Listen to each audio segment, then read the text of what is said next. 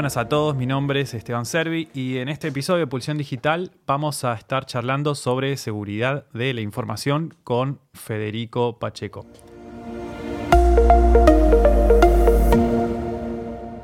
Federico, ¿cómo estás? Muy bien, gracias. Contanos a qué te dedicas. Bueno, yo me dedico especialmente a la seguridad informática.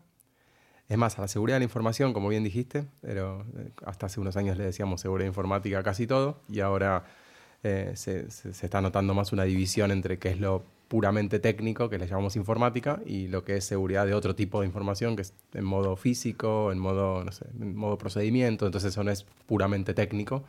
Entonces le llamamos seguridad de la información al conjunto de, de ese todo. Ok. ¿Y hay alguna forma, digamos, o alguna definición alternativa de lo que es seguridad informática? Hay definiciones de manual, digamos, que, se refiere a, a- a distintos tipos de medidas que se toman. O sea, no, tiene categoría de ciencia o de, arte, de ingeniería, digamos, no, no tiene una categoría formal, eh, pero muy humildemente decimos que es un conjunto de medidas eh, de distintos tipos, este, entre lo que está lo, preventivo, lo detectivo y lo correctivo, digamos, en distintas instancias de una detección, por ejemplo, que están orientadas a proteger distintos aspectos de la seguridad, de, la información en realidad, que es lo que determina la seguridad, que son tres las palabras mágicas de la seguridad, que son la confidencialidad, la integridad y la disponibilidad. Son tres características de la información que si garantizamos eso, podemos estar tranquilos, podemos dormir en paz, que estamos manteniendo esa seguridad. Entonces, son distintos tipos de medidas para asegurar estas tres características, obviamente sobre los recursos informáticos. ¿Y por qué es importante estudiar sobre seguridad informática y después, bueno, obviamente implementarlo, ¿no? Bueno, la, importancia de esto en realidad se empezó a ver cada vez más a medida que dependemos más de, nuestra información y hay más información generada en el mundo. Eh, se, está- se genera información a, un ritmo, de una tasa altísima y esto hace que nosotros mismos somos productores de información y esto hace que tengamos que guardarla en algún lado, transmitirla de alguna manera y, y va y viene y en las empresas, en las personas y los gobiernos y hay muchas partes haciendo cosas con, con datos y con bits y unos y ceros. Entonces eso tiene que estar en algún lado, tiene que estar cuidado por alguien, tiene que estar transmitido y el estudio de todo eso para que sea, para, para que se mantenga y se, se- mantenga ese nivel que nosotros esperamos, la expectativa de seguridad, podemos decir, eh, que nosotros queremos. Para que pase eso, eh, tenemos que eh, estudiar la temática para ver cuáles son los controles adecuados, especialmente, y cuáles son las medidas adecuadas a tomar. Para, que, para no tomar medidas que estén muy por encima de lo que necesitamos, o sea, podría matar un mosquito con un lanzallama, pero no tendría sentido. Eh, no necesito la seguridad de la NASA o del Pentágono, pero tampoco estar por debajo de lo que necesitaría para sustentar lo que quiero hacer, sea un negocio o sea mi privacidad. Y digamos, ¿qué recomendaciones podrías dar con respecto a, bueno, hoy por hoy estamos, vivimos eh, en un contexto en el cual estamos todo el tiempo generando información, como bien decías, a ritmos nunca antes vistos también. Pero esa información que nosotros producimos, que nosotros generamos, suele ser a través de dispositivos móviles, de celulares, que tiene un sistema operativo, que el dueño es una compañía, y después subimos información a una aplicación cuyo titular puede ser otra compañía o una persona que está en la otra parte del mundo y no sabemos ni quién es, y le podemos haber dado inclusive acceso a esa aplicación para que tenga el contenido, por ejemplo, nuestras fotos, o que escuche lo que nosotros hablamos por el micrófono, o que filme con el celular y nosotros tampoco saberlo. ¿Quién es un poco el responsable de, o, o quiénes son los responsables de, de cuidar toda esa información que, es propia, ¿no? que es personal? Es una, una pregunta, creo que de las más complejas porque, porque no hay un solo responsable, por supuesto, porque, eh, a ver, primero esto plantea modelos de un montón de otras cosas que no son seguridad, por ejemplo, la cuestión de si tiene que haber un- un rol de supervisor estándar, estandarizado en un, en un gobierno, en una entidad, un organismo multilateral, este, internacional, si es algo que tiene que quedar en la esfera solamente privada y cada uno tiene que hacerse cargo. No hay ninguna, ninguna respuesta oficial a esto. Eh, de hecho, cada país y cada persona lo maneja de manera distinta, cada empresa. Pero la verdad es que lo, lo que nosotros podemos hacer es lo que está al alcance de nuestra mano, que es solamente eh, manejar los datos que, y la información y los canales de lo que nosotros podemos hacer. Entonces, y a ese respecto, la verdad que solamente podemos ser prudentes. No hay mucho, mucho que se pueda hacer, porque al fin y al cabo los bits pasan por algún cable y ese cable, alguien es dueño de ese cable, o de esa señal que va por el satélite, o que va por abajo del agua hasta el otro lado del mundo, alguien es dueño de eso. Más allá de que la información pueda estar protegida, todo lo que quieras, em, también conociendo bastante profundamente el tema de criptografía, etcétera, y, por supuesto puede haber muchos puristas que me digan, no, pero se puede cifrar. Sí, por supuesto, que tranquilos, doy clase de criptografía en la facultad, así que estoy, estoy al tanto de, las técnicas, pero lo cierto es que eh, no todo el mundo va a estar a ese mismo nivel. Y a lo que podemos esperar, digamos, eh, como si uno, uno, dice, bueno, me quiero, quiero estar em, un poco más seguro que la media, digamos, que una, expectativa un poco más segura, porque es como el, como el cuento ese, como la, eh, este que, dice que, a, qué velocidad tiene que correr uno de los dos este, que está corriendo el león para que el león no lo alcance. Y bueno, no importa, no hace falta que corra más rápido que el león, lo importante es que corra más rápido que el otro para salvarse. Entonces lo cierto es que si volamos por abajo del radar, ya estamos bastante bien. O sea, si no somos parte de la media que, vas, que, más probablemente va a ser atacada, ya estamos en mucho mejor situación. Pero si miramos de afuera, no deja de ser un, desastre pensarlo así, porque digo, claro, o sea, no soy yo, pero es otro. Y ese otro puede ser mi mamá, mi hermano, este, un amigo, mi tía, lo que sea. Entonces, la verdad que tampoco quiero, porque claro, yo estoy en un mejor nivel de protección por, por conocimiento propio que, no sé, mi hermana pero no quiero tampoco que le pase a mi hermana. Entonces, ¿cómo hacemos para plantear medidas que nos, este, nos abarquen a todos? Y ahí ya estamos, nos metemos en temas de, bueno, de cómo la usamos y necesitamos concientizar, no queda otra. O sea, si yo pongo un dato en internet y después me quejo de que Facebook estaba mostrando ese dato, ¿qué quiere que haga? ¿qué, esperabas? El tema es que no nos, no nos concientizaron para usarlo, nos dan las, las herramientas y esto es medio un arma de doble filo. La tecnología tiene esta cosa de que dependemos un montón de ella y no la entendemos tanto como, como pensábamos. Claro, y tampoco leemos, por ejemplo, las políticas de privacidad, las términos, los términos de uso. Creo que si realmente leyéramos todo eso y supiéramos a todo lo que estamos expuestos y todo lo que pueden hacer con la, información que nosotros mismos estamos emitiendo y con las mismas autorizaciones que estamos dando, eh, la realidad es que creo que casi nadie usaría nada, ¿no? Si realmente fuéramos conscientes y lúcidos. Eh, creo que en parte, lo primero que se me ocurre es que sí, es cierto, que ¿quién, quién haría algo si supiera que está bajo esa supervisión. Pero también después haciendo un poco de experimentos y jugando un poco la abogada del diablo, puedo decirte, mira, suponete que yo estoy en Facebook y eventualmente me tiene que aparecer una, una publicidad de algo y prefiero que me aparezca algo que me interesa. Con lo cual digo, hasta cierto punto, suponete que van a hacer un estudio de marketing en mi barrio para ver si ponen eh, ciertos productos en un supermercado y están haciendo un análisis, y, y, entonces para eso relevan la información de supermercados de la tarjeta de crédito, bla, uno puede decir, bueno, si eso me va a servir, va a poner, va a poner el supermercado los productos que a mí me sirven, lo cual es buenísimo eso. Entonces, jugando un poco a la boda del diablo, te podría decir, quizá si está bien utilizado, estaría bien. Y entonces vos puedes decir, sí, pero ahí sabrían que yo, Esteban, compré dos leches y tal cosa, ¿verdad? Entonces eso puede eh, hacerme un profiling de consumo que podría ser después auditado y, un montón de cosas. Ahí, ahí, ahí, paramos. Entonces lo que se está haciendo para eso es tratar de, de poner una capa que no es de anonimización, pero es para que los datos se puedan usar de manera estadística. Es decir, que se pueda decir, 10 personas compraron 4 leches, de los cuales, o 100, de las 100 personas, 5 compraron 4 leches, 6 compraron 6 leches y todo así. Y que viven en determinado lugar y tienen tantos años y tienen tales hábitos de consumo. Sin embargo, bueno, también hay estudios que, indican que las nuevas generaciones, nuevas generaciones me refiero a chicos de menos de jóvenes, y de menos de 20 años, no les preocupa en absoluto este, compartir información que es, digamos, como íntima, ¿no? Como que nuestra generación de pronto fue perdiendo esta, esta noción entre lo íntimo y lo público, por, porque, bueno, de a poco nos fuimos eh, empezando a compartir y a publicar un montón de información y después vimos que esas cosas que hacíamos tenían un impacto ¿no? en el mundo online. Sin embargo, las, las nuevas generaciones que están entrando a usar Internet ya ni les importa absolutamente nada y publican igual. O sea, y dicen lo que piensan y no les importa. Es como que tienen menos filtros. Agrego solamente que totalmente de acuerdo y desde el lado de, de, la docencia o de la, capacitación en general, cuando se trata de campañas de concientización, lo que hacemos usualmente es plantearles escenarios a, los chicos, especialmente a los jóvenes, plantearles escenarios donde...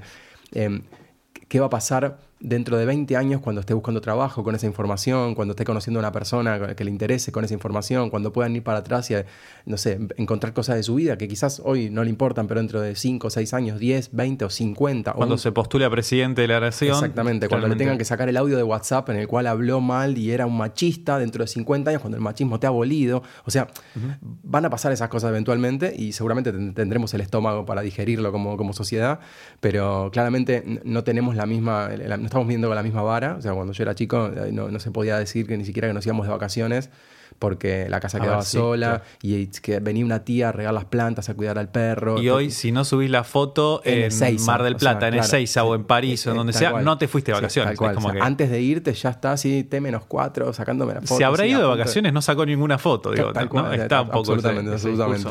Así que sí, de acuerdo con la, con la actitud de, de los chicos. Sí. Y, y- y la realidad es que también hay que. Bueno, esto, ¿no? Lo que vos decías me parece súper importante, la concientización que uno tiene y, y ser eh, responsable de lo que uno está haciendo. O sea, personalmente yo no tendría problemas en que hagan un profiling mío si eso va a ayudar a que me ofrezcan mejores productos y servicios.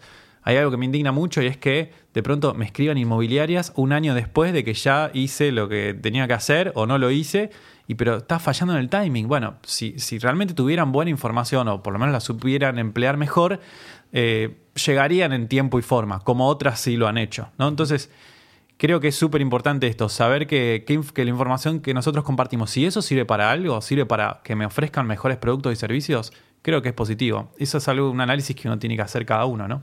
Sí, y aparte para cada uno va a ser distinto, como bien decías, porque por ahí para mí la cuenta me da con que ah, yo publico, tengo Instagram, esto, lo otro, y, po- y posteo más o menos todo lo que hago y, y está bien y no me molesta, y por ahí otro tiene un poco más de perfil bajo y ciertas cosas las hace y ciertas no, en función de otro, de otra vara.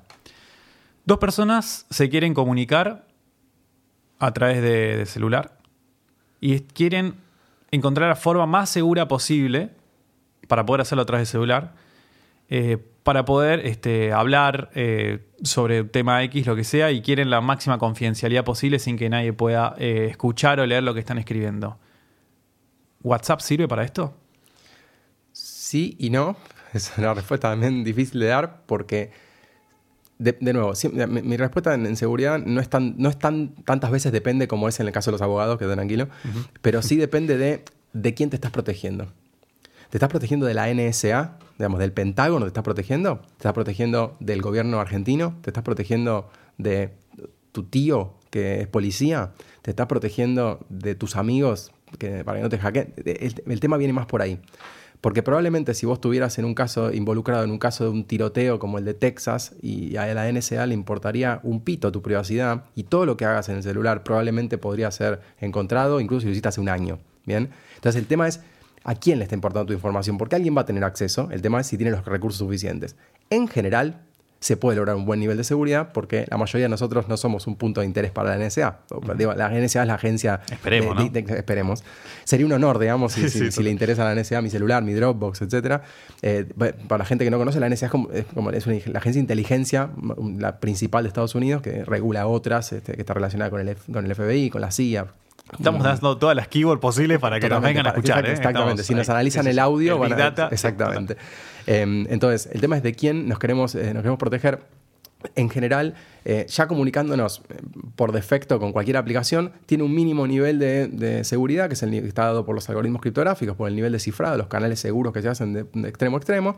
Y adicionalmente podemos hacer, hacer unas validaciones más que implican tener que encontrarnos con esa persona y tomar esa información, tomar cierta información que se, se- se emite en forma de un QR, por ejemplo. Entonces yo de esa forma a- me aseguro que la persona que está del otro lado que tiene el celular es exactamente Es quien dice ser y la comunicación es con esa persona, ¿bien? Porque si no, por ahí podría ser otra persona que fue vulnerado, no su celular, sino fue vulnerado alguna cosa de su, de su equipo. Em, entonces, bueno, cuestiones que eh, sí hay una forma segura de hacerlas, es un poco más segura que la tradicional, que, que arrancar una conversación, tipo te agrego al celular y directamente te empiezo a hablar. O sea, más seguro que eso sería juntarse, hacer por única vez esa ese, ese intercambio de claves, digamos, es en claves en modo de, de, QRs, que se saca una foto básicamente, eh, y a partir de ahí es mucho más seguro. De ahí para arriba ya casi que no es necesario, y si fuera necesario sería porque estamos realmente en problemas de seguridad nacional. ¿Hay diferencia entre eh, los chats secretos de Telegram y las conversaciones habituales que uno tiene con WhatsApp? Más o menos, en realidad con Telegram es algo bastante parecido, se posicionó originalmente como una solución de mayor seguridad por su código abierto y porque este, implementaba algunos algoritmos más modernos, etcétera, pero en definitiva termina teniendo otros problemas quizás que son, tam- también son propios de las plataformas de comunicación, o sea, no está exento de, la, de fallas de software, de fallas de diseño, etcétera, así que eventualmente podría ser vulnerado. Estamos registrados a decenas, con suerte, cientos de servicios online y tenemos que guardar las passwords, las contraseñas de todos esos servicios. ¿dónde las guardamos? ¿Las guardamos en el keychain de Apple? ¿Las guardamos en, el navegador, en Chrome? ¿Las anotamos eh, a mano y, tipo, y quedan en papelito en el escritorio de mi casa? Digo, yo entiendo que no hay seguridad, ya lo entendí, que no existe, que no existe la respuesta 100%, pero ¿qué es más seguro o qué deberíamos ponderar? Bueno, a ver, ahí lo que puedes hacer también, de nuevo, también depende. Yo no le puedo decir que haga esto a mi hermana. De nuevo, pobre mi hermana. Mi hermana es profesora de educación física, les cuento que están escuchando. Eh, con lo cual no le puedo pedir un montón de cosas relacionadas con tecnología, como ella no me puede pedir un montón de cosas a mí, entonces la pongo como, como contraejemplo muchas veces. Entonces, eh, yo no le puedo pedir que implemente esto que les voy a decir ahora, pero gente que puede se da un poco más de maña técnicamente, eh, está, es una buena idea. Que es usar algún password manager, algún gestor de password, que usualmente se, se puede descargar, hay varios gratuitos. Eh, en modo portable, incluso ni siquiera hace falta instalarlo. ¿Te acordás alguno? Por ejemplo, este KeyPass, K-E-E Pass como password. Bien. Este, no key de llave, sino K-E-E o LastPass, hay un montón. Lo cierto es que estos son, eh, te, ofrecen una interfase para que vos puedas cargar ahí una serie de datos de tu password relacionado con la pregunta secreta, del, no sé, fechas, usuario, URL, todo lo que sea relacionado con el servicio. Y es, con eso se crea una pequeña base de datos que está cifrada con un algoritmo de cifrado muy poderoso que eso queda guardado en algún lugar. Puede ser local o puede ser incluso en la nube. En mi caso, yo lo tengo en Dropbox, por ejemplo. Si a Dropbox le llega a interesar romper un AES de 256, que es uno de los algoritmos más seguros del mundo, probablemente, el estándar más seguro del mundo, para encontrar algo que yo tengo ahí adentro, yo lo aplaudiría básicamente porque no, no, creo que sea de su interés. Pero yo lo tengo, lo, tengo eh, sincronizado con todos mis dispositivos y ahí está. Entonces cuando lo quiero abrir, lo abro desde mi computadora, tengo la interfase y voy a buscar lo que tengo sincronizado en ese momento, que está en, mi carpeta local, pero eventualmente está en la nube, porque es un archivo que está cifrado y si alguien lo encuentra, está perdido por ahí y se accede a partir de una master password, una, una, clave maestra, que esa sí tiene que ser bastante larga y lo más compleja posible o puede ser con un archivo de llave, un, USB, algo que tenga guardada alguna llave que sea física, eh, así que se logra una validación mayor. A partir de eso, puedes guardar ahí todo lo que quieras, lo que tiene es un problema de incomodidad. Y acá viene otro de los temas. La seguridad y la comodidad siempre son inversamente proporcionales, digamos. Es un problema. Si vos querés poner cinco cerraduras en tu casa, está más seguro, pero tenés que abrir y cerrar las cinco, es más incómodo. Y cada cosa que quieras hacer, la contraseña más larga, bueno, más difícil de acordarse. Siempre la seguridad y la comodidad mm, no, van de la mano. Entonces, em, lo, que, lo que hacemos con esto es podemos guardarlo ahí y a un subconjunto de contraseñas podemos decidir, por ejemplo, que las guarde el navegador. Especialmente hoy hay una, una tendencia de que muchas contraseñas directamente ni se recuerdan. El navegador, especialmente Chrome, navegadores conocidos, este, Firefox, Explorer, etc., em, tienen buenos sistemas de, almacenamiento de contraseñas, que hasta hace un tiempo este, habían tenido problemas, etc. Entonces, yo puedo generar una contraseña alfanumérica, cualquier, sea cualquier cosa, y total me la recuerda el Chrome, y se terminó. Se puede elegir eso también, pero ahí depende de nuevo del entorno al que estamos expuestos. Si yo estoy todo el tiempo yendo con la máquina a distintos lugares, conectándome en cafeterías y yendo y poniendo y sacando pendrive de otras personas, instalando software de cualquier lado, navegando por cualquier lado sin protecciones, y lo que yo tengo expuesto ahí va a ser mucho mayor y el navegador es mi ventana con el mundo, básicamente. Entonces, lo que está la, la primera línea de defensa es mi navegador. Entonces, si yo hago que recuerde algunas contraseñas, un conjunto de contraseñas, digamos redes sociales, etcétera, Em, mails y que, esté automáticamente logueado, etcétera, tengo que asegurarme de que tengo atrás de eso buenas prácticas para que eso no se transforme en la única medida de seguridad. Entonces, por ejemplo, para cosas que vas a hacer una vez cada tanto, no sé, un home banking, algo que, no, que vas a acceder, no página de resumen de tarjeta de crédito, cosas que accedes una vez por mes, por ejemplo, y bueno, pues ahí lo puedes tener guardado en un gestor de contraseñas o cosas que no vas a acceder muy frecuentemente. Lo que accedes todos los días, igual el navegador te lo va a guardar. Incluso alguna siempre está bueno tenerlo en la cabeza. ¿Cómo es una contraseña segura o, más difícil de ser adivinada, digamos? ¿Qué, condiciones tiene que tener? Normalmente, con que tenga un poco de, un poco de nivel de complejidad, con un poquito ya es bastante suficiente en cuanto a cantidad, digamos, de, caracteres, que son, supongamos, 8 caracteres, de ahí para arriba ya empezamos a tener buenos niveles de complejidad siempre combinando letras mayúsculas con minúsculas, agregando algún que otro número, y hoy en día los estándares ya prácticamente te obligan a poner un carácter especial. Esto hace que... carácter especial, perdón. claro, como un signo de admiración, signo de pregunta, guion. Exactamente, un carácter eh, que no sea letras y números. Entonces, eh, de esa manera logramos que en el caso de tener que adivinarla ya sea un problema, pero a su vez eh, logramos que de la forma en que se almacenan las contraseñas en un sistema, en una aplicación, etcétera, se guardan, no se guarda directamente la contraseña, sino se guarda a través de un determinado tipo de algoritmo que si alguien llega a robar esa base de datos, como pasa eventualmente, cada tanto ocurre en las empresas y aparecen noticias que se fuga información, una base de datos de no sé cuántos usuarios. Bueno, en el caso de que pase eso, si mi contraseña tenía un mejor nivel de seguridad, es mucho menos probable que incluso habiendo robado eso, descubra mi contraseña. Contanos en qué consiste la, la autenticación de dos pasos y por qué, si es que lo consideras, es conveniente activarla, ¿no? Por ejemplo, para nuestra cuenta de email, acceso a algún servidor de forma segura absolutamente recomendable activarla. Eh, de nuevo, es algo que atenta contra la comodidad, porque de repente te fuiste de vacaciones, te cruzaste a Uruguay o a Chile, o ah, te fuiste al interior del país, estamos en Argentina, así que te fuiste al interior de Argentina, que es muy grande, y te dice, está, detecta estás conectado desde una ubicación diferente y te dice, no sé si sos vos, así que te voy a validar. A ver, te mando un mensaje al celular a ver si vos sos vos te permite, esta, ahora vamos a contar esto de autenticación de dos factores. Entonces te hace un poco más incómoda la vida, pero la realidad es que te da un nivel de seguridad y de tranquilidad mayor, porque si eso en vez de estar haciéndolo vos, lo estuviera haciendo alguien que se quiera hacer pasar por vos, tendría, se, enfrentaría con el mismo problema, con lo cual a él sí que no le llegaría, o a ella, no, le llegaría este, la información.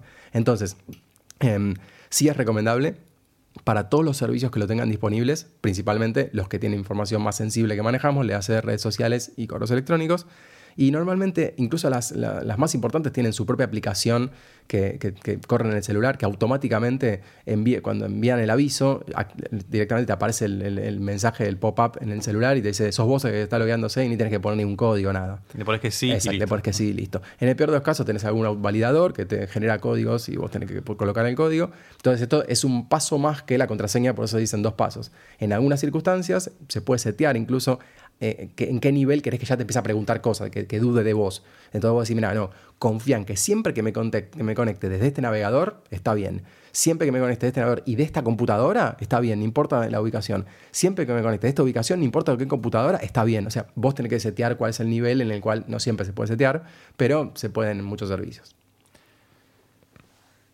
Y para, para poder instalarlo, Básicamente es eh, fijarse el servicio con el que uno lo quiere setear, eh, contactar a la empresa, leer las guías de ayuda o abrir un ticket de soporte, ¿no? normalmente tenés, este, a ver, en, los servicios, digamos, sacando lo estándar, los Hotmail, Gmail, las redes sociales grandes, Twitter, Facebook, Instagram, etcétera, que obviamente tienen todos, hay un montón de servicios online que proveen la autenticación de dos factores y siempre es una buena, una buena herramienta si la tenemos disponible. O sea, nunca va a estar de más tener una, segunda forma de validar mi identidad. Esa es la idea. Em, porque, de nuevo, porque en el caso de que alguien quiera hacerse pasar por mí, tendría que, hacer, tendría que, tendría que intentarlo más duro. ¿Sirven los antivirus? Sirven los antivirus, de hecho, son eh, indispensables. Mucha gente se queja de que le pone lenta a la computadora.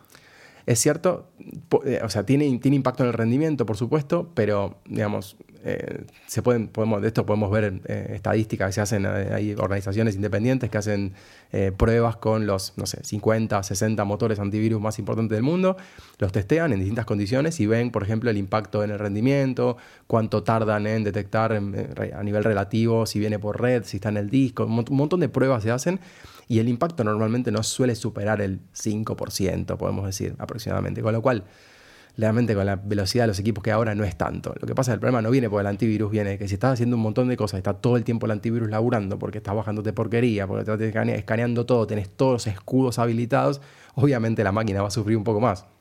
Pero así todo sigue siendo la mejor opción. O sea que depende mucho, y este es como un dato importante, creo, ¿no? En función de la cantidad de archivos, todo lo que uno descarga, porque cada, cada acción que uno da, cada sitio web que uno entra, se va a hacer un escaneo y va a hacer un análisis, va a chequear contra base de datos. Exactamente. Siempre que vos tengas habilitado para que, te valide web, que, te, que te escanee web, que te escanee correo electrónico, que te escanee archivos, que te escanee en tiempo real, que te escanee cuando no está haciendo nada la máquina, por ejemplo, o sea que aproveche ese momento. Es decir, de manera estándar va a ser todo. Entonces, si uno instala siguiente, siguiente, siguiente, ok, de manera estándar te va a tener todo prendido, porque por supuesto el antivirus quiere quedar bien con vos y decirte, mira, yo te protejo de todo. Ahora, si uno quiere ir tunearlo un poco y dice, mira, la verdad que no necesito que vos me digas si un mail es phishing porque ya me di cuenta, y la verdad que tampoco hace falta porque yo veo que el link es malicioso, entonces no hace falta que pongas eso. Todos son recursos que le vas restando y es mejorar la performance. Y para saber si un antivirus es confiable o no, ¿qué, qué recomendás? Leer reviews, por ejemplo. Bueno, ahí tenés, por ejemplo, estas, este, estas, em, estos test independientes que se hacen, son tres, cuatro este, organizaciones que hacen test. Eh, si vos vas viendo, por ejemplo, te metes, generalmente lo hacen de manera este, trimestral, te metes cada trimestre y ves las pruebas y, por ejemplo, tenés uno arriba en, en ciertas cosas, este está arriba hoy, en ciertas cosas este está, está, abajo mañana y la idea que van variando mucho. O sea, el que hoy es el primero, mañana es el segundo, pasado el primero de vuelta y en cada cosa distinta. O sea, por ejemplo, por ahí uno tiene una mejor consola de administración para, para usar en una empresa, por ejemplo, que es un, dato importante. Eh, otro tiene mejor, este, mejor escaneo de archivos que vienen por mail. El otro tiene mejor tiempo de respuesta en ciertas cosas. Con lo cual, digo, ¿cuál elegís? Y bueno, como un auto. sí, tiene mejor de esto, pero peor aquello. Bueno, este es lindo, está lindo, esto, pero es más caro. O sea, como que son una serie de funciones. Si te pones a buscar técnicamente, lo cierto es que es difícil la, la, compra o la elección pero si no vas a comprar, la elección ya se, se achica un montón. Vas, más a, la opción de un antivirus gratuito. Que lo cierto es que son buenos y funcionan muy bien. Las versiones de los antivirus gratuitos funcionan muy bien. Yo uso una, de hecho. Em, de hecho, habiendo trabajado en una empresa antivirus, te puedo decir con toda tranquilidad que son todos más o menos iguales. La, verdad que, sorry si me está escuchando alguna, alguna de esa o de alguna otra empresa, son todos más o menos iguales. Em, y sí, por supuesto que hay diferencias en performance cuando te vas a entornos industriales, en equipos, no estás escaneando miles de equipos, etcétera pero para doña Rosa, para mi hermana, para mi tía, para mi novia, que está ahí escaneando y tiene que estar tranquila de que si se baja algo va a saltar y le van a avisar, un antivirus gratuito funciona bien. Me gustaría preguntarte sobre eh, copias de seguridad, sobre backups, porque es algo que en general uno dice, ¿para qué voy a hacer un backup? ¿Para qué voy a pagar extra a mi proveedor de hosting? Al, soporte técnico o al servicio técnico que tenga en la empresa, en la oficina, para que vacape todo, ¿no? Tienen que venir justamente en un horario que es medio complicado, llevarse la información a algún otro lado. ¿Qué podés recomendar con respecto a los backups? Mira, también depende, en, ese caso obviamente siempre es recomendable, lo más que pueda, siempre lo más que pueda lo cierto es que cada circunstancia va a ser particular, entonces quizás vos generás información en un cierto ritmo y vos, no sé, estamos en una empresa que somos una empresa de diseño gráfico, ponele y hacemos edición de video. Y cada día generamos 3, 4 gigas por ahí de información. Entonces, todavía en una situación. Ahora, soy una, no sé, eh, un lugar este, donde hacen una, editorial donde solamente tienen textos y gráficos. Y por ahí cada día generamos 300 megas. Y por ahí yo genero 100 de documentos de Word y PowerPoint, quizás. Entonces, cada circunstancia hace que tengas una, una, forma ideal de, pensar tu información en función de cuánto tiempo eh, tardas en generar información nueva y cada cuánto la, cuánto la que estará disponible para atrás. Yo no tengo la versión que tenía del PowerPoint este de hace un año, tengo la, la hora y la anterior. La verdad que... Pero depende, igual, perdón, depende de, la, de, la, necesidad, ¿no? Por supuesto, en principio la necesidad, para, empezar a hablar de la necesidad. O sea, si la técnica que estoy usando o el ritmo o la, forma que estoy haciendo no cumple con, o sea, con una posible pérdida cualquiera, o sea, tengo, se me cae el celular, el disco rígido de la computadora, el notebook, lo que sea, y yo no puedo hacer frente a eso y pierdo la información, ya estoy mal. Es decir, y hoy, como hoy en día tenemos prácticamente todo en la nube, así que es como que no, evitar eso, no, no tener esa, esa, función o, esa, o esos servicios este, habilitados sería Son una lástima. tres clics y unos pocos dólares por mes que nos ahorran un dolor de cabeza total. Absolutamente. ¿no? sé, la tranquilidad que tenemos cuando, cuando tenemos la información este, backupeada, se, se duerme mucho más tranquilo. Nos, nos, deben estar escuchando seguramente muchos eh, dueños de pymes, eh, eh, bueno, sí, jefes, empleadores, que están, y bueno, y líderes de equipos también, ¿no? Que están preocupados por eh, cuidar la información de adentro de su empresa. Hay estadísticas que indican, entiendo que este, mucha de la información que se liquea, que se termina difundiendo, que sale de adentro de las compañías, es información que no fue vulnerada por terceros, sino que es alguien de adentro que la abrió. ¿Algún consejo o tip que puedas dar para evitar esto? Mira, ese es uno de los problemas más importantes que tienen las empresas hoy en día. Es el, probablemente uno de los más difíciles también de, hacerle frente, porque cuando estás trabajando con información y tenés gente adentro que es la que, la que trabaja con esa información, tenés que dársela. Y no podés cortarle todos los canales para que no haga algo. Entonces, lamentablemente, em, tenés que tener controles muy estrictos o controlar todo si no querés que eso pase. Básicamente, no se puede wow. frenar. Ok. ¿Qué recomendaciones le darías a, alguien que gestiona un sitio web, que gestiona cuentas de email eh, para, para, la propia empresa, eh, para que mantenga la información lo más segura posible? hay que usar HTTPS, no hay que usarlo, hay que usar clientes de correo actualizados o no, usar webmail. ¿Qué recomendás? Mira, son un montón de puntos a tener en cuenta. Eh, Necesitamos 10 podcasts, ¿no? 10 episodios. Más que nada 10 especialistas distintos probablemente, porque yo te voy a poder contar un puntito de cada cosa y después viene un especialista en temas de, alguna de, cada, de esas cosas, te va metiéndose más. Pero básicamente hay que tener en cuenta que cuanto más complejo es el sitio en cuanto al código, más probabilidad tiene de tener errores por una cuestión de cómo funciona la ingeniería de software. Es decir, si tengo un sitio en WordPress que hace un montón de cosas, tiene muchos niveles de interacción, etcétera, es más probable que tenga un problema con eso por la cantidad de código que tiene que si tengo un sitio donde simplemente una landing que corre vertical y nada más en, una, one, site. Entonces, em, depende un poco de la complejidad, o sea, no es lo mismo garantizar la seguridad de un sitio que tiene tanto código que un sitio tan simple. Después, por supuesto, tiene que ver con dónde lo tenés alojado, obvio, ya sea que lo tengas en tu casa, en tu empresa, en un tercero, en un hosting, lo que sea. Eso te va a dar parte de la seguridad, en tanto te den te provean más mecanismos de seguridad, ya sea para ver qué está pasando o para evitar esos problemas, sea un ataque de negación de servicios, sea, antivirus o los propios backups, etcétera, mejor todavía. Eh, hoy en día que consumimos prácticamente todo as a service, eh, estas cosas marginalmente nos cuestan muy poco. O sea, conviene incluso hasta agregar un poco más para que alguien me lo resuelva. Porque es algo que nosotros de alguna manera lo que estamos haciendo ahí es como eh, eh, transferir el riesgo. Estamos contratando un seguro al, decir, hago que vos hagas mi seguridad.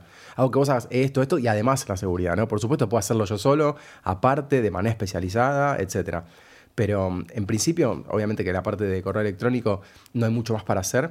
Eh, que, que, la información que se maneja y usar protocolos seguros, etc. Lo mismo con HTTPS, como decía. yo Perdón, mencionaste usar protocolos seguros y acá quiero hacer como un, un subrayado, un highlight. Pídanle al, al, proveedor de cliente de correo que usen, ya sea, no importa, un Gmail, un Hotmail, un Yahoo o su proveedor de hosting también que le da correo, pídanle que les active protocolos, los protocolos seguros para, para lo que es gestión de mails. De esa manera van a tener un nivel más, ¿no? Por supuesto, de nuevo, porque estamos pensando en si yo estoy en escenarios donde típicamente me siento a trabajar, no sé, hago freelancer y me siento a trabajar en Starbucks eh, y abro la máquina y me conecto a mi, a mi correo. Si, el, si no está eh, por un canal seguro, ya arrancamos mal, porque mi contraseña está viajando por el aire, en una, en una red donde tengo un montón de gente alrededor.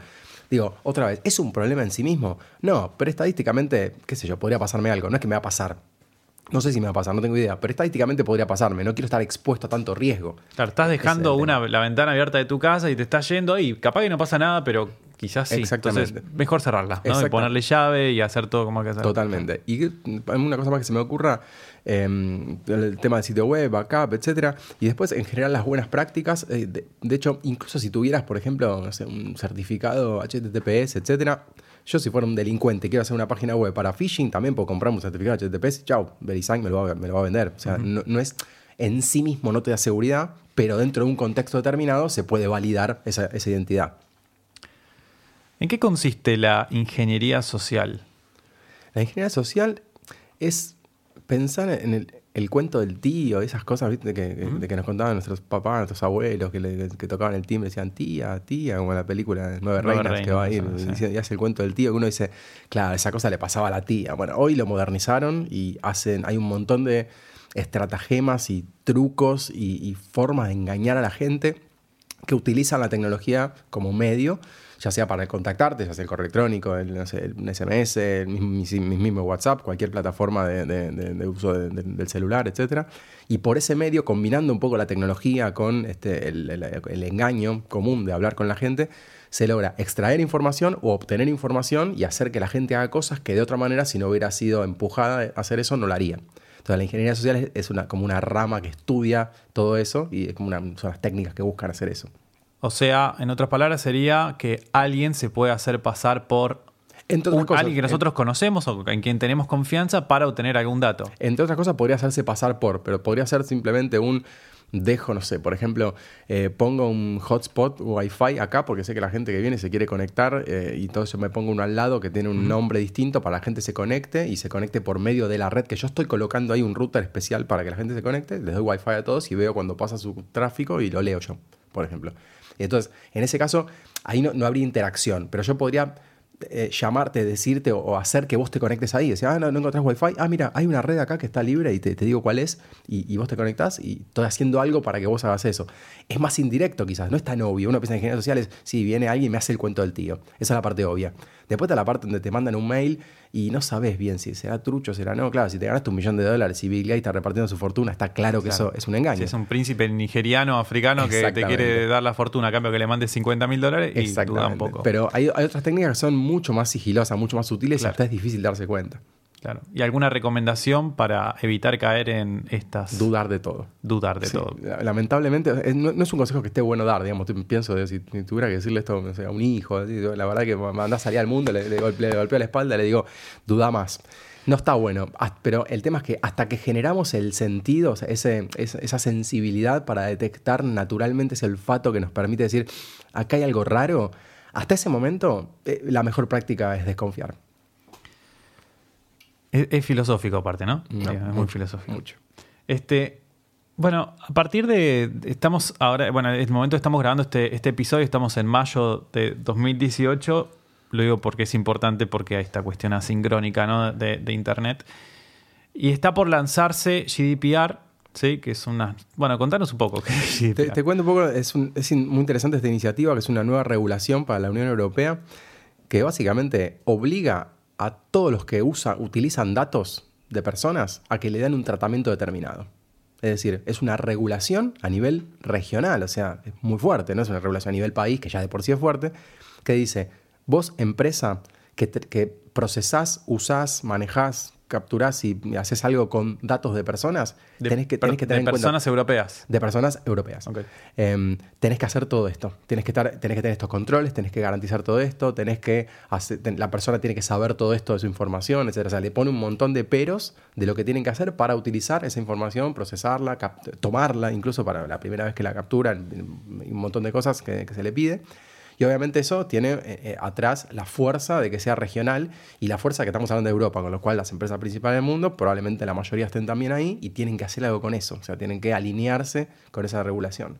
Es muy interesante porque realmente, si, la, pensamos cómo está hecha, está hecha realmente para cuidar estas cosas que decíamos antes.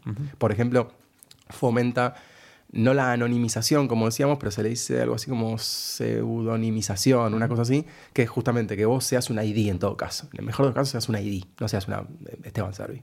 Claro. Entonces, tampoco seas anónimo, anónimo, porque quiero, quiero saber exactamente, quiero traquear ese, eh, eh, eso que pasó, pero que sea un ID, no que sea yo.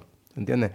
Entonces, tiene ese tipo de cosas, ese tipo de vueltas bastante modernas que podrían hacer como armonizar un poco la forma en que se usa la información, que es bastante salvaje. Y ¿Una pyme debería preocuparse por esto también? ¿Que tiene clientes, por ejemplo, en Europa?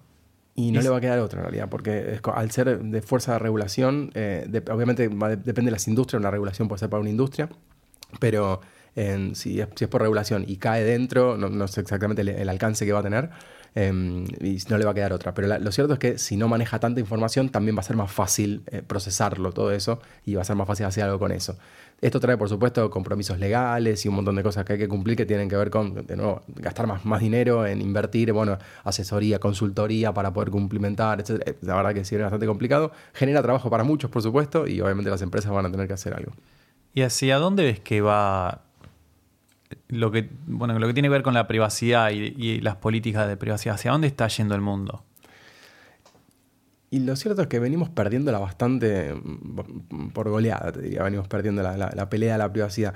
En parte porque, de nuevo, como decíamos al principio, porque nosotros mismos estamos cediendo ese terreno a partir de que obtenemos algo a, partir de eso. O sea, yo te digo, cedo mi privacidad y a cambio obtengo relacionarme con un montón de personas en una red social, buenísimo, estoy pagando algo con eso. Entonces, em, parte cedemos nosotros y parte es el terreno que van ganando distintas organizaciones, empresas que tienen acceso a esa información, que son los que controlan los medios de comunicación, los datos, los cables por lo que pasa la información, etc. Y esa combinación está siendo fatal. Entonces estamos en camino a perderla a niveles de eh, series futuristas que te plantean que no hay privacidad. O sea, hay un par de cosas dando vueltas por Netflix que plantean eso. Así que no, estamos, muy lejos. Y estos intentos que vos ves, por ejemplo, el de la Unión Europea, este, ¿crees que digamos, son como intentos de, de tener un poco este monstruo que va en contra de la privacidad? Entiendo que sí, que, el espíritu es ese. Quizás, de nuevo, quizás me escucho en un año y digo, ¿qué estaba diciendo? Si esto hicieron cualquiera. Internet es así. Laboramos en el mundo. No lo sabemos. Pero en principio pareciera que el espíritu tiene que, tiene que ver con eso.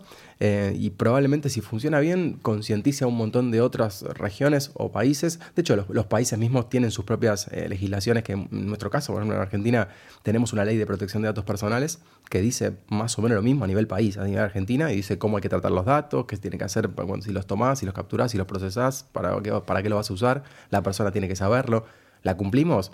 Y no porque no, la van, no, no van gente a buscarnos para ver si la estamos cumpliendo en las empresas, pero deberíamos cumplirla todos también porque es una ley. Entonces, obviamente concientiza y nos pone, nos pone la vara donde, donde, con la cual tenemos que jugar en el resto del mundo. Te voy a hacer una pregunta eh, sobre computación cuántica y en realidad, a ver, yo sé que no va a ser lo más genuino, este, digamos, de, en cuanto al desarrollo que se le puede dar y demás, bueno, este, pero lo más simple que se pueda explicar o bajar para que podamos entender eh, en qué consiste la computación cuántica y qué es lo que puede pasar en relación a la seguridad, sobre todo la seguridad informática puntualmente, cuando se la logre implementar, cuando se la logre desarrollar. Bueno, te hago una, previa. Primero, porque en realidad lo más importante es digamos, cómo está relacionado con la seguridad, ¿no? En este caso. Vamos. Em, la seguridad. En la seguridad estamos confiando, en, algo estamos confiando. Eh, siempre en lo que en, la, última, la última línea que confiamos es en el algoritmo descifrado, que es donde se guardan los datos, con el que se transmiten los datos, que, que protegen la información en el instante donde están almacenados o viajando. O sea, confiamos en los algoritmos descifrados. Los algoritmos cifrados están basados en principios matemáticos, en principio, ¿no? Están basados en principios matemáticos, se llaman las primitivas criptográficas, se les llaman. Esto, si yo quisiera romperlo, ese algoritmo criptográfico, tendría que poner a trabajar, a, procesar un montón de computadoras para que hagan pruebas y prueben por fuerza bruta, por ejemplo, haciendo, haciendo intentos de un montón de pruebas para ver si pueden romper esa información. Em, computadoras que prueban, prueban, prueban y serían, imagínate, podría estar años o siglos o el tiempo que sea. Entonces, como por, el momento estamos en una situación donde necesitaríamos un poder de cómputo infernal para romper un algoritmo descifrado que puede usar cualquiera de nosotros de manera muy básica, entonces estamos confiando en eso. Y nuestra seguridad a nivel técnico se basa y radica en que nosotros confiamos en eso y que eso es así, funciona y estamos tranquilos, incluso si viene el, no sé, una supercomputadora, un Craig, una Craig, un Earth Simulator, una computadora de Google, etc. Incluso le va a costar eso. Esa es la previa. Ahora, cuando viene arriba de la mesa la computación cuántica, plantea otro, como, otro paradigma, porque en ese paradigma estamos diciendo, bueno, eso implica computadoras tratando de romper algoritmos, etc. La computación cuántica te dice, bueno, lo que vos, para, lo que vos estabas pensando en términos de bits, te va a decir, vamos a pensarlo en términos de qubits, es el nombre que le ponen, que sería un conjunto de bits que no tiene solamente dos estados, uno y cero, puede tener estados intermedios. 1, 2, 3, 7, 9, puede, tener estados intermedios. Eso es interesante. Puede ser una cosa y otra cosa. A la vez. A la vez. Puede ser media, media cosa. O sea, ¿por qué? Trabaja a nivel cuántico, se, se llama cuántico, pues trabaja a nivel cuántico, tiene que ver con la física cuántica. Y cuando nos vamos a nivel cuántico, a nivel muy chiquitito, ya no hay estados absolutos. Entonces tenés solamente probabilidades. Esto implica que también vas a tener que trabajar en decir, bueno, eh, en ciertas probabilidades se transforma en el bit X, en otras probabilidades se transforma en otro en el bit Y y todo así. Esto hace que cuando tenemos eh, las, representaciones de todo lo que hacemos, que teníamos en bits, ahora las tenemos en una serie de otras cosas que tienen más estados, yo puedo procesar quizás muchas más cosas en menos pasos porque yo tengo distintas formas de representarla. Si yo esto lo, traduzco a un algoritmo, a algoritmos que utilicen esta potencia de representar cosas y procesarlas más allá de los dos bits que estamos acostumbrados, yo podría, podría hacer un montón de cosas con mucho menos pasos probablemente. Esto hace que, volviendo al paradigma de, en aquello que confiamos, si yo puedo hacer cosas muchísimo más rápido, pero muchísimo es muchísimo, por ahí probablemente miles de veces o decenas de miles de veces o hasta millones de veces en el mejor de los casos, eh, si yo pongo esa nueva potencia de cómputo que tenemos pensada en el futuro a romper las cosas o a hacer fuerza bruta, digamos, de las cosas en las que confiamos hoy, estamos perdiendo el partido. Ese es el punto.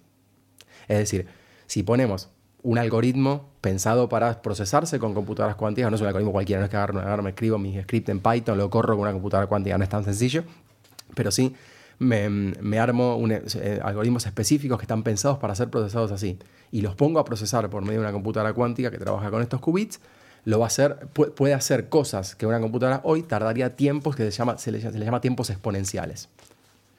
Y lo haría en un tiempo lineal, por ejemplo. ¿Hay, ¿Hay una proyección del tiempo en el que puede pasar hasta que... Es cuestión de costos como prácticamente todos los negocios y en el mundo, se, trata de que sea asequible para los números de una empresa o de un conjunto de empresas que puedan diseñar estas máquinas, comprarlas. Pues, obviamente hay un montón de modelos y prototipos, pero no la, puede, no la puede comprar cualquiera, como en su momento pasó con las computadoras comunes, ¿no? Así que eventualmente es cuestión de tiempo. Pues va a ser absolutamente revolucionario, totalmente disruptivo, para, o sea, va a cambiar el mundo prácticamente porque vamos a tener que renovar y actualizar todo, porque... Todo aquello en lo que confiamos, en los algoritmos en los que confiamos para estar tranquilos, van a, van a ser vulnerables a un poder de cómputo mucho mayor que el que puede tener cualquiera ahora. y bueno, por supuesto que se van a hacer también em, algoritmos nuevos que sean tolerables a, esa, a ese poder de cómputo. Probablemente cambien muchas cosas a partir de eso. Lo que me queda después de todo lo que estuvimos hablando en un punto es que claramente la seguridad informática es como algo que es inalcanzable al 100%, ¿no? No existe la seguridad máxima pero que hay distintos como eh, gradientes, ¿no? Y uno puede más o menos tratar de, bueno, de ir eh, optimizando y de trabajar y de mejorar para alcanzar los niveles que más se puedan, pero sabiendo que es un ideal, ¿no? Que no, no existe. Totalmente. y teniendo claro cada uno a dónde, qué, qué, es lo que está bien para cada uno. O sea, lo que está es correcto para vos, si a vos te gusta postear seis veces por día en, una red social y a mí no, o, te gusta generar información y hacer post, esto, eso eh, tiene que ver con la forma en que generas tu seguridad y vos querés tener un token y querés tener doble factor de autenticación y querés tener una contraseña más fuerte y querés tomar todas esas medidas, probablemente tu nivel de seguridad sea más alto que el mío, no significa que este, no pueda pasar algo, pero eh, lo más importante es saber a qué estamos expuestos, saber qué medidas tenemos y qué herramientas tenemos para protegernos o para mejorar esa seguridad y a partir de ese momento decidir. Pero principalmente tenemos que concientizarnos de cuál es el riesgo a que estamos expuestos y ahí en ese caso, si queremos exponernos, ya es una decisión. Bueno, te iba a preguntar si tenías alguna reflexión adicional, pero me encantó esa reflexión adicional. ¿Querés, agregar? Quedamos, ahí. bueno, gracias por acompañarnos hoy. Eh, Estuvimos hablando con Federico Pacheco, que es especialista en seguridad informática, es un crack, está formado en ingeniería electrónica, tiene más de 15 años de experiencia eh, docente, profesor en, la UTN, en la Universidad de Quilmes, tiene más de cuatro, libros publicados, muchos, muchas otras publicaciones adicionales también, de trabajos de investigación. Eh, ¿Estudiaste en Stanford también? También. Te certificaste de Stanford, en, en, eh, en el MIT, en el MIT también. Este, bueno, además es triatleta de media distancia y montañismo a altura, todo. Es como en el episodio anterior de recruiting estamos hablando que el multitasking no existe. Con fe, Pacheco, veo que dudamos un poco. Pero no, es multitasking, no es todo a la vez. O sea, en cada momento. secuencial. secuencia, Total, siempre, siempre en serie. Bueno, Fe, muchas gracias. Muchas gracias por la invitación.